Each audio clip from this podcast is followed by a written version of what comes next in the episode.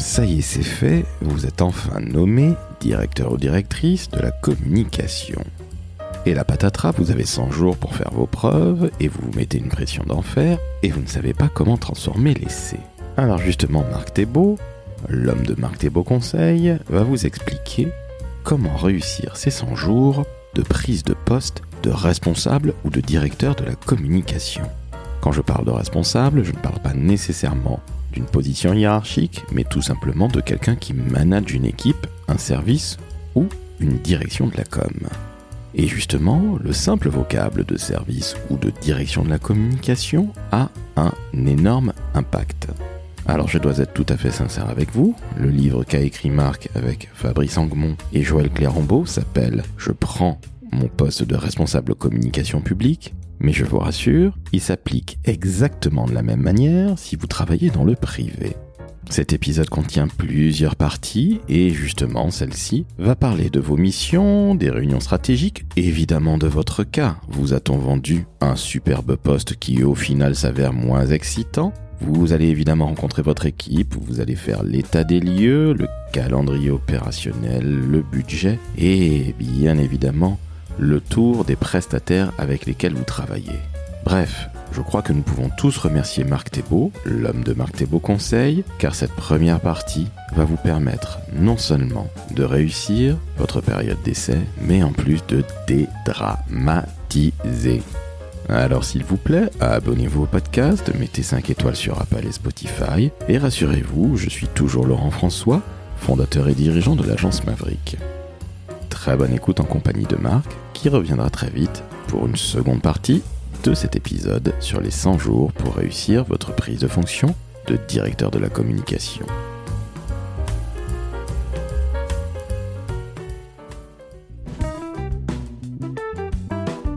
Le décodeur de la communication, un podcast de l'agence Maverick. Salut Marc, Salut Laurent. comment ça va? Ben écoute, très bien, très très bien. Heureux de te retrouver. Alors, je ne sais pas combien de fois tu es passé dans le décodeur de la communication et ce n'est pas prêt de s'arrêter, mais aujourd'hui, on va parler d'un bouquin que tu as coécrit qui s'appelle Je prends mon poste de responsable communication publique. Il est coécrit avec Joël Clérambeau et Fabrice Anguenou. Et avec ces messieurs, vous avez écrit donc ce bouquin pour prendre une place de responsable communication. Alors moi, je l'avais vu un petit peu en tant que middle manager, mais non, c'est presque en tant que directeur de la communication. On est bien d'accord, Marc? Oui, oui, c'est pas presque, c'est exactement euh, comme euh, directeur de la communication. Je, pense que cette collection euh, est euh, assez homogène et euh, envisage différents postes concernant la communication. Le titre de directeur ou directrice de la communication n'est pas véritablement universel parce que dans des petites collectivités, ce titre ne va pas forcément apparaître. Donc le, le fait de parler de responsable de la communication publique couvre à peu près toutes les situations, mais on entend bien qu'il s'agit de la personne qui va avoir en charge le service ou la direction de la communication. On est bien d'accord. Donc c'est quelqu'un qui va diriger, qui va manager, qui a la responsabilité, comme tu l'as dit, pas nécessairement le titre en fonction de la taille de la collectivité. Donc il faut bien que nos auditrices et l'auditeur le comprennent bien afin qu'il n'y ait pas de mauvaise surprise. Alors justement, quand on prend cette place de responsable ou de dire comme, allez, on va appeler ça dire comme, il y a plusieurs étapes et tu les décris en quatre prises de contact. Est-ce que tu peux nous en parler, s'il te plaît, nous déjà nous donner les quatre euh, prises de contact, et puis on va évidemment d'emblée rentrer dans la prise de contact avec la direction de la communication. Tant que faire se peut, ce serait pas idiot. Donc l'idée est d'accompagner en gros les trois premiers mois de la prise de fonction, hein, les, on va dire les 100 premiers jours. Donc évidemment, euh, ça ne sera pas euh, complet, mais en tous les cas, ça sera pas complet sur la durée euh, de, de la mission, mais ça sera, on l'espère, complet sur ces trois premiers mois, histoire de ne rater aucune étape. Donc l'idée, évidemment, c'est euh, d'aller voir un certain nombre euh, de personnes qui sont des interlocuteurs évidemment incontournables pour la mission. Il y a d'abord en premier ce que tu évoquais, la prise de contact avec la direction de la communication, sous-entendu avec l'équipe déjà en place, celle qu'on va trouver quand on va euh, prendre son poste. Il y a la prise de contact avec les élus, puis la prise de contact avec l'administration, Et ça, surtout pour euh, nos auditeurs qui ne connaissent pas forcément le milieu public, c'est vraiment une spécificité euh, du secteur public, c'est qu'il y a une administration qui, bien sûr, gère euh, la collectivité, ville, département, région, interco, etc. Mais cette administration applique un programme politique qui est le fruit des élections municipales, euh, départementales, régionales, etc. Et ce projet politique est bien sûr entre les mains des élus. Donc un, directeur de, de, communication a forcément à s'alimenter auprès des élus de leur vision, de leur projet d'un point de vue objectif politique. Et puis, il a besoin d'être en contact, j'allais dire au quotidien avec l'administration, puisque la mise en œuvre de ce projet politique, elle est entre les mains de l'administration. Et puis le, quatrième pôle de, prise de contact, c'est ce que j'ai appelé globalement l'environnement. En gros, il y a quelque chose autour du réseau humain que le communicant doit créer, aussi bien au sein de sa collectivité que dans euh, tout le territoire, et comment il peut être en lien avec le territoire en ayant justement euh, euh, ce réseau, soit qu'il va créer, soit parce qu'il va repérer des réseaux existants déjà, club de communication, club de la presse, etc., etc. Il y a évidemment la prise de contact avec la presse locale et notamment lorsqu'on travaille euh, en province, c'est euh, un interlocuteur absolument privilégié. Et puis il y a euh, un aspect un peu plus global que j'ai appelé le territoire. En gros, comment s'imprégner de ce qu'est le territoire, histoire de mener une communication qui ne soit pas totalement hors sol. Voilà les quatre pôles Exactement, histoire de comprendre où on est, ce qui me paraît quand même être le, strict minimum. Alors, on va commencer justement par la prise de contact avec la direction de la communication. Et d'emblée, c'est super intéressant ce que tu dis. Tu dis, faites bien attention de savoir si c'est une direction ou un service communication, parce que finalement, ça change tout. Explique-nous tout ça, s'il te plaît, Marc, parce que le positionnement, au final, est super important. Oui, alors je vais euh, essayer de, de, de pas lasser nos auditeurs parce qu'on est un peu dans la cuisine euh, administrative, mais euh, le titre en gros correspond aussi au positionnement dans l'organigramme. En gros, si on est à la tête d'une direction de la communication, ça veut dire qu'on est très haut placé dans l'organigramme et qu'on est certainement, alors dans le privé on parlerait de comité exécutif, là on va parler de comité de direction, et donc on est normalement en lien et participant à toutes les réunions euh, les plus importantes de, la collectivité. Donc on est très en amont de, de l'information. Si on est simplement un responsable, et si ce n'est pas une direction, si c'est seulement un service, il y a un risque d'être placé un peu plus bas dans l'organigramme et donc d'être quelque part certainement plus en position d'exécution qu'en position de proposition. Alors, ce que je dis est évidemment un résumé, c'est un peu simpliste, mais euh, c'est effectivement, euh, ça conditionne effectivement euh, le, champ d'action et le champ d'autonomie du responsable com.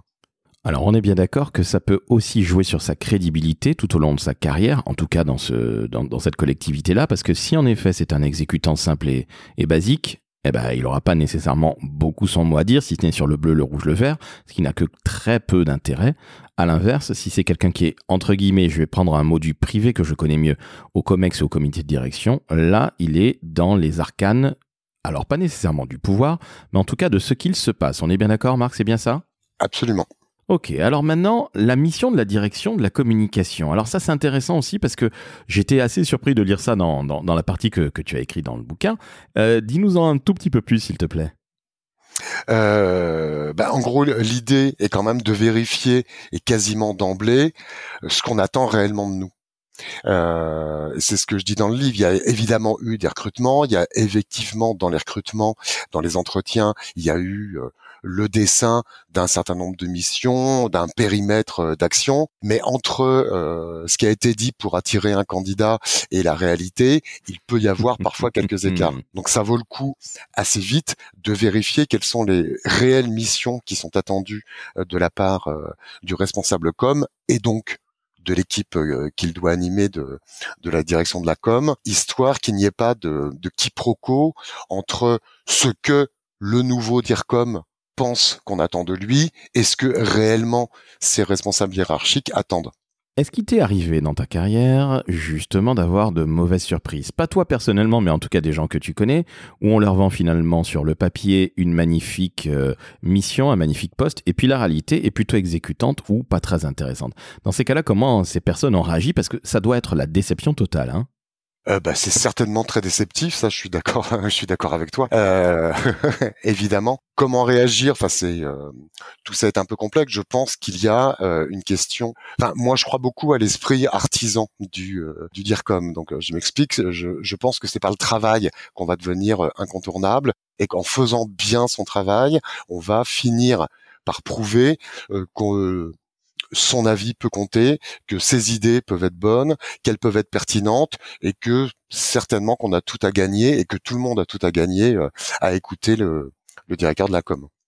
Nous sommes bien d'accord. On le rappelle, comme le dit Fred Fougera, la communication est un vrai métier. Merci. Absolument. de vrai métier. Mais tu vois, ça, ça me fait juste une anecdote personnelle. Euh, il y a prescription maintenant, mais lors d'un d'un entretien de recrutement, euh, il y avait euh, le maire, sa directrice de cabinet, puis il y avait le représentant de, de la boîte de recrutement qui euh, gérait euh, ce recrutement. Donc l'entretien se passe très bien, etc. Et puis à un moment, le maire demande à sa DIRCAB et au cabinet de recrutement de sortir de la pièce. Donc je me retrouve en tête à tête avec lui. On avait eu une discussion très, euh, j'allais dire classique d'un recrutement, la collectivité, les attentes, les enjeux, euh, les dangers, euh, ce qu'on attend de moi, etc., etc. Et ce qui est assez rigolo, c'est que à un moment donné, donc quand je, je me retrouve face à face avec le maire, le maire me dit bon, tout ce qu'on vient de se dire, Monsieur Thébault, c'est tout ça est passionnant, mais en réalité, votre boulot, c'est de me faire réélire. On est bien d'accord.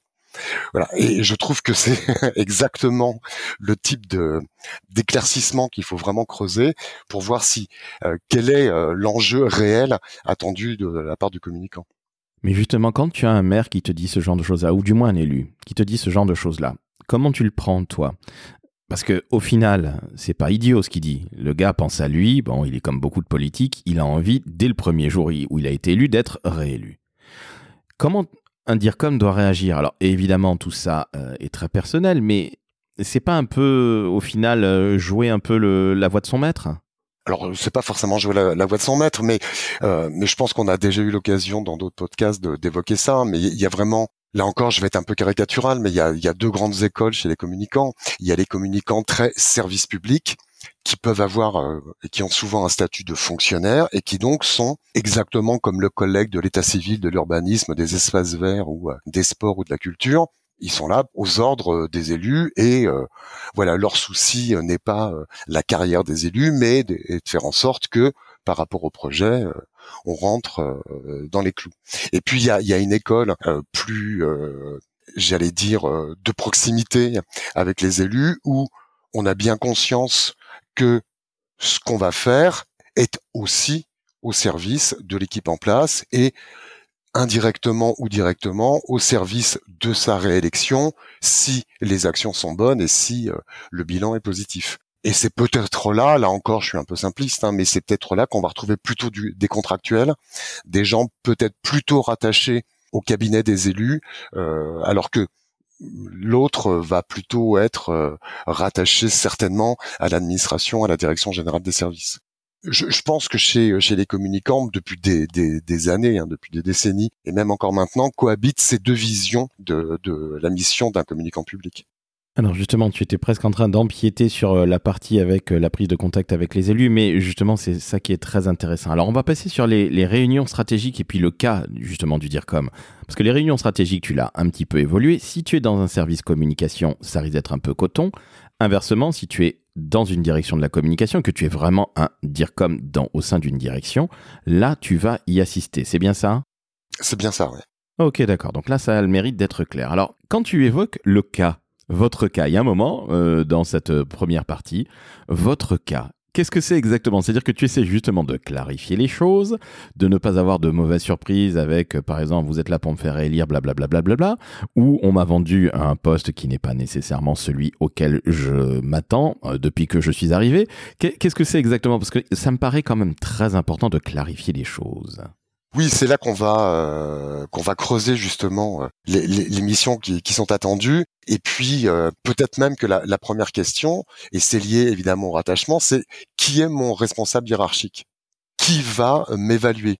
Qui, pour reprendre le jargon administratif, qui est mon N plus 1 Et ça, ça conditionne vraiment tout le reste. En gros, il y a deux il y a deux cas de figure. Soit mon N plus 1 est le cabinet des élus, il est évident que je vais avoir une mission euh, qui va euh, dépasser le simple cadre d'un service public d'information et qui va aussi être une mission liée euh, à, j'allais dire, la promotion des élus. Alors pas la promotion gratuite et langue de bois, mais la promotion du fait que ce sont bien les élus qui sont à l'origine des actions qui sont ensuite mises en œuvre dans l'administration. Mais si mon N plus 1 est l'administration, je vais évidemment être très en lien avec le quotidien de ce que je, de ce que fait l'administration. Mais au bout du compte, euh, euh, moi, je suis assez partisan d'une espèce de, de, synthèse, ce que j'appelle à un moment euh, vive le ménage à trois. C'est que dans les faits, un communicant public a besoin des deux sources. Il a besoin quel que soit son responsable hiérarchique, il a besoin de s'alimenter auprès des élus de la vision politique, des projets, et en gros, c'est ça qui va pouvoir lui permettre de redonner le sens de l'action publique. Ce qui est euh, certainement euh, un, sujet d'actualité où on pense que les élus n'ont plus de pouvoir, que c'est l'économie qui dirige tout, que euh, en plus, dans des petites collectivités, c'est bonnet blanc et blanc bonnet, quelle que soit la couleur politique. En réalité, je pense que non. Il y a une, une intention politique derrière tout ça, et c'est vraiment euh, aux communicants de s'en imprégner. Mais dans le même temps, il a besoin d'être très proche de ce que fait l'administration au quotidien. Et en gros, un communicant public, il a absolument besoin de savoir que ce matin, la piscine est fermée parce qu'il y a un problème technique, comme il a besoin de savoir quelle est la politique générale menée en matière de sport. Et c'est un peu ce grand écart général entre le très opérationnel et le très théorique qui, à mon sens, fait aussi euh, tout l'intérêt euh, de diriger un service de com public, c'est qu'on est sans arrêt en, en train de manier des grands concepts et des grandes idées et en même temps d'être dans le quotidien le plus concret euh, de, pour tous les habitants. C'est ce qui fait en effet l'intérêt du, job, selon moi et selon toi. Alors maintenant, on va passer à l'équipe. évidemment, quand on dit directeur ou directrice de la communication, forcément, il y a une équipe plus ou moins réduite, plus ou moins resserrée. Et là, il faut aller les voir parce qu'on ne va pas s'imposer comme ça. Il faut essayer de rencontrer les gens, il faut leur parler, se présenter.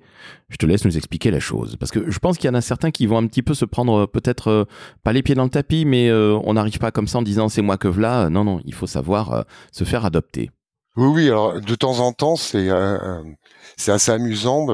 Enfin, c'est assez amusant. Ce que je veux dire, c'est que c'est bien de pas sombrer dans le syndrome du cordonnier, hein, le plus mal chaussé un, bon communicant, il doit être euh, bon communicant aussi avec son équipe. Et il est assez notoire que parfois les euh, responsables de communication ne sont pas toujours les meilleurs managers. Il y a parfois quelque chose de l'ordre de euh, on est plus dans un esprit commando militaire où on met un peu de côté ses problèmes perso parce que on est au service d'une grande cause.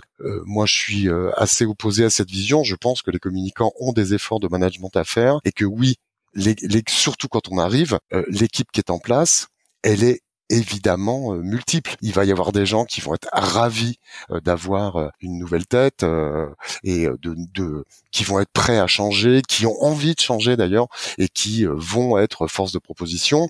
Il y a évidemment des gens qui vont être beaucoup plus résistants. Hein, le c'était mieux avant, mais on a toujours fait comme ça, etc. Donc des gens qui vont être plutôt un peu des boulets ou des freins. Et puis il y a ceux qui vont rien dire, qui, qui attendent, qui sont un peu, un peu passifs. Donc je pense que la, la, moindre des choses, avec la difficulté, et ça c'est aussi quelque chose que je répète assez régulièrement dans, dans, dans, ma partie, euh, c'est la question de l'agenda personnel de la personne, parce que il y a beaucoup de rendez-vous individuels à prendre en compte. Euh, donc ça, tout ça va prendre beaucoup de temps et va euh, aussi devoir euh, s'équilibrer avec le fait que un communicant quand il arrive, il a peut-être aussi déjà des obligations de production parce qu'il y a des coûts qui sont partis, il y a des coûts qui sont lancés et il faut se mettre à produire.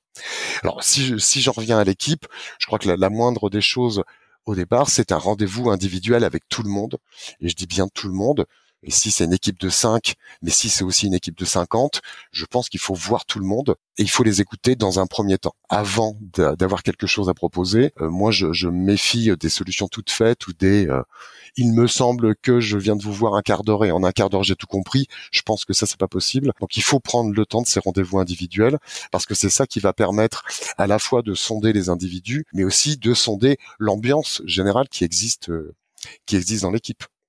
Évidemment, tout ça se complique si l'ancien responsable est parti contre sa volonté. S'il y a eu un petit clash, s'il y a eu, enfin, voilà, si la personne a été écartée un peu sèchement, il y a de fortes chances que dans l'équipe ça se ressente aussi et qu'il y ait des gens qui soient les défenseurs de l'ancien responsable d'autres qui vont être plutôt euh, ravis que l'ancien responsable soit parti. Donc c'est tout ça qu'il faut essayer de, démêler. Comment est-ce que tu as géré ça dans tes différents postes? Parce que évidemment, une structure n'est pas n'est pas la même, elle varie de l'une à l'autre. Comment tu as géré toutes ces choses-là? J'ai bien compris que tu avais rencontré tout le monde, ce qui me paraît être une mesure de bon sens. C'est pas dix minutes à la cafette ou euh, entre deux ascenseurs qu'on attend. Comment tu as géré ça, toi? Donne-nous un petit exemple perso, s'il te plaît, Marc. Oui, alors moi j'ai eu, la, je sais pas si c'est la chance, mais en tous les cas j'ai plutôt été dans euh, la création de direction. Donc j'ai pas eu exactement euh, à me confronter à un ou une ancienne responsable euh, ou placardisée ou virée ou partie. En tous les cas, si je prends l'exemple de Saint-Étienne où j'ai dû créer la direction de la com dans le sens où il existait avant une simple direction de la com externe, mais à côté et avec un rattachement différent, euh, un service de communication interne. Et puis il y avait aussi, là encore, rattaché à d'autres personnes, en gros tout ce qui était imprimerie municipale, centre de reprographie. Et donc l'idée, c'était de, de, regrouper tout ça. Il se trouve que la personne qui était en charge de la com externe avait décidé de partir, et c'est à l'occasion de son départ que euh, l'administration et, les élus ont pris la décision de créer une vraie direction de la com. Et donc on a cohabité euh, pendant un bon mois, histoire de faire ce qu'on appelle le, tuilage hein, entre l'ancien et le nouveau. Moi, je, je là encore, hein, je, c'est euh, un conseil euh, que je donne. Je crois qu'il faut euh, écouter là encore le passé, ce qui ne veut pas dire être tout à fait d'accord, éviter les jugements de valeur. La personne qui était là avant nous, elle a fait ce qu'elle a pu, elle a fait un certain nombre de choses. Il y a des choses peut-être discutables, il y a des choses qui sont sans doute très bien. L'idée, c'est d'absorber ça, de s'en imprégner et d'éviter des euh, jugements à l'emporte-pièce ou des, jugements rapides. On va passer euh, peut-être justement au management, parce qu'à un moment tu parles des règles de management. Je trouve ça assez intéressant, parce que j'ai un peu l'impression que dans beaucoup de structures, qu'elles soient publiques ou privées, et là je mets tout le monde dans le même sac, il y a parfois des difficultés à manager une équipe quand on est DIRCOM. Ça me paraît toujours très surprenant, surtout qu'on fait le métier où on fait passer de l'information. Donc le management, c'est aussi de l'information, au-delà des attitudes.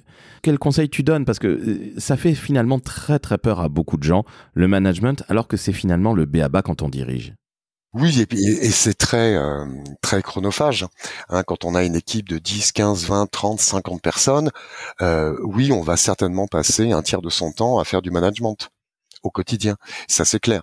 Euh, moi, je, crois, enfin, et c'est certainement euh, ce qui manque peut-être parfois dans des formations universitaires ou autres de, de responsables de com, c'est cet aspect-là. Quand on est à la tête d'une équipe, alors, ce, que je vais dire, euh, je, suis en train d'enfoncer des portes ouvertes. Hein, alors, on, est bien d'accord. Hein. mais euh, si on est à, la tête d'une équipe, bah, cette équipe, ce sont nos ressources. Euh, et cette équipe, on doit l'animer, on doit forger un esprit d'équipe, on doit créer une émulation permanente. Et donc, évidemment que je vais passer beaucoup de temps à les écouter, à faire en sorte aussi de, les former, de les faire discuter entre eux, euh, qu'ils se sentent concernés euh, par les actions menées, qu'ils soient force de proposition. Enfin, voilà. Et puis il y a évidemment à gérer euh, tous les aspects personnels. Euh, parfois, il y a des difficultés, il y a des maladies, il y a des problèmes euh, familiaux. Euh, voilà, mais tout ça fait partie de la, la fonction d'un responsable de communication. Ça, c'est évident.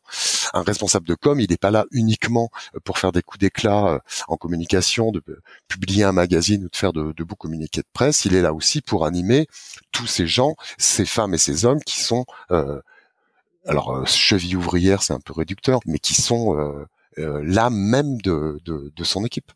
Un bon dire comme ou un responsable com, pour moi, c'est un bon manager aussi. Tu en es d'accord ou pas? Alors, j'imagine que, que oui, mais... Aussi et surtout même, oui. On est bien d'accord. Donc, que nos auditrices et auditeurs comprennent bien. Si vous allez prendre allez, on va dire des fonctions de responsable ou de DIRCOM, parce que c'est un petit peu la même chose aujourd'hui, en tout cas, pas nécessairement dans le privé, mais on va dire aujourd'hui que nous parlons de DIRCOM, des gens qui ont des vraies responsabilités, du management, euh, des projets, des budgets, etc.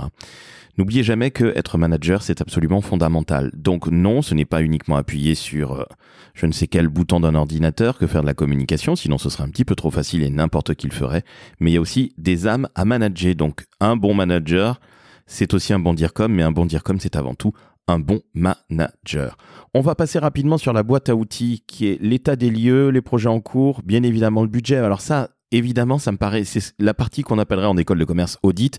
Ben, on, essaie de savoir où on met les pieds, on est bien d'accord, Marc Évidemment, oui, oui. Euh, la boîte à outils, ben, en gros, c'est euh, quels sont les supports de communication qui existent aujourd'hui et qui sont aujourd'hui euh, mis en œuvre par la direction de la com, sachant qu'il y en a peut-être certains qui sont validés, qui continuent, mais il y a peut-être aussi des projets en cours. Peut-être que quand je vais arriver, il y a peut-être même un marché qui a été lancé parce que on a pris la décision, je dis n'importe quoi, de lancer un guide pratique, de euh, pourquoi pas refaire le site internet. Euh, voilà, donc c'est important de faire l'état des lieux de l'existant, mais aussi des projets en cours, histoire de voir si le coup parti, euh, est-ce que je laisse partir ou est-ce qu'il a encore temps de tout arrêter. Peut-être pas pour annuler totalement euh, la commande, mais peut-être pour la remettre à notre main et modifier légèrement les consultations lancées, histoire d'être plus à l'aise avec euh, avec la commande. Et puis le, budget, c'est la même chose. Alors tout, tout dépend de, la période de l'année dans laquelle on arrive. Euh, si on arrive en début d'année, alors le budget voté, mais en tous les cas, il est il est là et on va passer l'année avec. Si on arrive en fin d'année, euh, non seulement il n'y a plus beaucoup de budget à notre disposition, mais surtout la fin d'année dans une collectivité, c'est le moment où on prépare le budget de l'année d'après. Hein, en gros, on commence à préparer un budget au mois de septembre euh, pour l'année N plus 1. Donc c'est important de voir en gros euh, qu'est-ce qui est déjà parti et c'est fini, je ne peux plus dépenser cet argent, ça a déjà été fait. Qu'est-ce qui est dans les tuyaux et est-ce que je suis contraint d'aller au bout du tuyau ou est-ce que je peux arrêter? Et puis, est-ce qu'il y a encore une part du budget disponible qui n'est pas engagée, qui n'est pas encore fléchée et que je peux faire quelque chose avec? Tu es bien d'accord, Marc, que malheureusement, il y a beaucoup de DIRCOM qui se plaignent dans le public d'avoir un vrai coup de rabotage ou de rabot sur le budget. Oui, oui, oui. Écoute, enfin, là, je vais vraiment faire le, le, le, vieux con. J'ai bossé pendant 30 ans dans la collectivité. Pendant 30 ans, j'ai entendu que c'était la crise et qu'il fallait réduire les budgets. Oui, évidemment, euh, ça, s'améliore pas. Évidemment, euh, il y a des dépenses qui explosent du côté euh, des collectivités, que ce soit en, en énergie, en personnel ou autre. Euh, voilà, donc oui, les budgets communication sont souvent euh, placé sous le signe de l'économie, euh, il reste des marges quand même. Voilà, il reste des marges. Et puis, euh, bah, ça permet aussi d'être un peu plus créatif et de voir comment je peux euh, optimiser le, peu de moyens. Donc voilà, je, je suis pas un adepte. Enfin voilà, je défends pas le côté euh, c'était mieux avant, il y avait plus de budget. Non, il y a toujours eu une ambiance assez serrée euh, et il y a toujours eu une ambiance euh, de s'il y a des économies à faire en général, on regarde d'abord sur les postes qui paraissent les moins essentiels et parfois la com n'est pas considérée comme un service essentiel. Exactement, les non essentiels du Covid. Eh bien, la com a toujours connu ça, donc ça ne l'a pas changé. Un autre point qui est important, c'est de voir les prestataires avec lesquels on bosse, les agences, euh, les freelances, parce que ça, en effet, c'est fondamental quand on arrive. Ah bah c'est essentiel. Hein, je vais trouver en arrivant euh, des prestataires qui sont liés euh, à ma direction parce qu'il y a un marché, il y a un contrat qui va durer plusieurs mois ou plusieurs années. Donc évidemment la moindre des choses, c'est de, voir ces gens. Et puis c'est aussi et là on va quasiment aller sur le, dernier pôle, la, prise de contact avec l'environnement, c'est aussi faire le tour des compétences qui sont à ma disposition euh, sur le territoire, histoire de vérifier que ça ne soit pas simplement la force de l'habitude qui fait que j'ai besoin d'un photographe, eh ben j'appelle machin parce que je sais qu'il fait de belles photos, qu'il est disponible. Oui, ok, mais peut-être qu'il en existe d'autres. Peut-être qu'il y a d'autres prestataires qui ne sont pas encore aujourd'hui euh, repérés par euh, la direction de la com et que ça vaut le coup euh, de au moins de les rencontrer, histoire de vérifier que je peux sur tel ou tel sujet bah, changer de prestataire parce que là je viens de repérer un plus pertinent. Alors c'est vrai pour des prestations très techniques, ça peut être vrai aussi pour des prestations plus intellectuelles de, conseils en stratégie ou, ou de choses comme ça. Donc oui, c'est essentiel de rencontrer les prestataires aujourd'hui, j'allais dire labellisés, mais aussi de rencontrer les autres. Est-ce que ce n'est pas finalement une prise de risque? Parce que je ne suis pas convaincu que les collectivités soient très aptes au changement. D'ailleurs, comme tout être euh, euh, humain, hein, on a toujours une grosse, euh, une grosse envie de ne pas changer justement. Mais est-ce que le dire comme nouveau qui arrive peut être quelque part tenter de tout changer, de tout faire à sa botte, si je puis dire, ou est-ce qu'à l'inverse, il faut savoir être un petit peu mesuré? Parce que souvent, je vois euh, bah, des, des nouveaux qui arrivent et puis qui disent bah tiens, je, mets mon équipe, entre autres de prestataires, et puis le reste on l'oublie. Que je trouve d'une stupidité effarante, hein, personnellement. Oui, oui, je pense qu'arriver euh, avec euh, dans, sa valise un carnet d'adresses complet en disant voilà maintenant voici vos nouveaux prestataires, je trouve ça totalement ridicule. En plus, ça me semble très suspect. Donc voilà, parce que au-delà de la confiance qu'on peut avoir dans un prestataire, c'est quand même un peu bizarre d'être comme ça euh, omnubilé par euh, une liste fermée de, de prestataires. Non, moi je, je, je crois qu'effectivement euh, il y a à vérifier d'abord les, les, compétences qu'il y a sur le territoire. C'est aussi une mission euh, euh, propre à la communication publique hein, de, de, valoriser son territoire et donc de valoriser les savoir-faire et les talents qu'il y a sur son territoire. Il y a parfois des euh, talents qui ont été oubliés, euh, des agences qui n'ont jamais été contactées, euh, ou des agences qui n'ont pas souhaité le faire parce qu'elles pensaient justement que, oh, de toute façon, c'est pas la peine qu'on appelle la mairie, ils ont leurs prestataires, on va se faire bouler. Non, je, pense que c'est important en tous les cas d'envoyer un signe aux prestataires locaux pour leur dire tout est ouvert. C'est déjà la fin de cette première partie avec Marc Thébault sur les 100 premiers jours pour réussir votre prise de poste de directeur ou de responsable de la communication. Dans une seconde partie, Marc va parler de la prise de contact avec les élus, avec l'administration ainsi qu'avec l'environnement. Donc oui, si la première partie s'adressait réellement à tous les DIRCOM, eh bien là, on s'adressera plutôt au public. Mais rassurez-vous, c'est tout aussi passionnant. À très très vite pour la seconde partie avec Marc.